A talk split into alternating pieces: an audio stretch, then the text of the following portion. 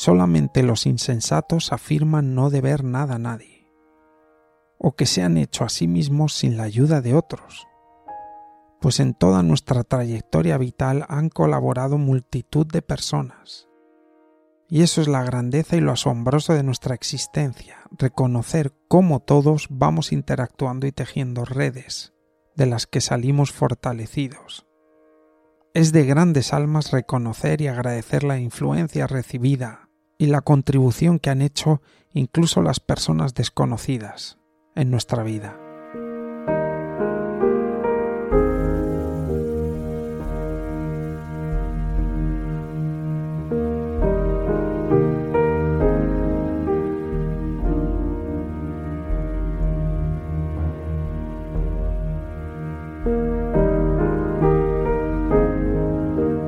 Esto me ha resonado, por eso te lo cuento, porque más de una ocasión, al estar en algún lugar o en alguna situación, me ha pasado pensar la cantidad de gente que ha hecho cosas para que yo esté aquí, sin ellos saberlo, claro, sin habérselo pedido, algunos con su trabajo remunerado, otros simplemente con su buena voluntad y entonces eso me lleva a un segundo razonamiento, y es, si todos nos movemos como casi como si fuésemos todos un ser humano compuesto por siete mil millones de seres humanos, si eso es así, uno tiene una gran responsabilidad no consigo mismo y su individualidad, sino con todos, con los siete mil millones. Me resuenan ahora las palabras de Emmanuel Kant que decía Si miento, debo preguntarme si se podría vivir en un mundo en el que todos mintiesen. Entonces él decía una sociedad de mentirosos es inviable. Entonces decía obra de tal manera que tu conducta se pueda erigir como norma de conducta universal. Si soy parte activa de un todo, lo que yo hago incide de manera decisiva. Todo esto sin duda nos lleva a confrontar esa archiconocida frase de ¿Pero qué voy a hacer yo? ¿Qué va a afectar lo que yo pueda hacer?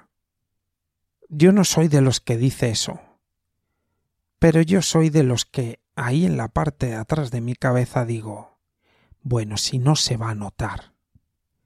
Pues sí, se nota se nota y mucho más de lo que uno cree, porque uno es parte de un todo en esta comunidad humana. Y si uno no vive aquello que es capaz de ver, puede que nadie lo viva. Por un lado puede parecer una gran responsabilidad, pero a mí me parece una gran oportunidad para llevar a cabo una aventura maravillosa. Querríanse los clásicos de los tebeos que yo leía cuando era niño marineros y aviadores y aventureros. Esta es la aventura. La aventura es vivir aquello que uno ve sabiendo que es decisivo lo que uno está haciendo. Cuando alguien te puede estar diciendo tú no importas. Lo que hace uno da igual. Es justo lo contrario. Lo que hace uno es lo que hace la diferencia. ¡Qué pedazo de aventura! Y además entendiendo esto uno no necesita ver ningún resultado. Es decir, que en ningún momento a uno le den un premio, más allá de la satisfacción de ver que uno lo está viviendo. No necesita premios. Nunca quizá a uno le van a dar un premio de ese tipo, pero cuando hay la satisfacción de vivir lo que uno ve, uno está más que pagado, completamente pagado, hay plenitud ahí. Esa es la necesidad. Porque decía que la época actual de la historia se caracteriza por un desprecio cada vez mayor de aquella ley íntima de la naturaleza humana que nos ordena ser fieles a nosotros mismos. Cuando hablábamos en el audio del estrés, un oyente me escribía y decía que había renunciado a gran parte de ese estrés hacía tiempo. porque simplemente esta persona estaba viendo que el estrés acababa con ella y tomó una decisión independiente de las consecuencias. Esto es un ejemplo de lo que yo vengo hablando desde hace mucho tiempo, de que hay dos grandes criterios a la hora de vivir. Y me gusta que sea un oyente el que diga que tomó una decisión independiente de las consecuencias. Si lo resumimos, somos parte de esta humanidad. Parte, mientras estemos vivos, parte decisiva. Decisiva.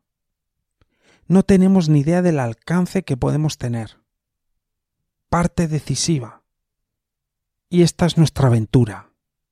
La aventura es la, el, viaje de nuestro viaje del héroe.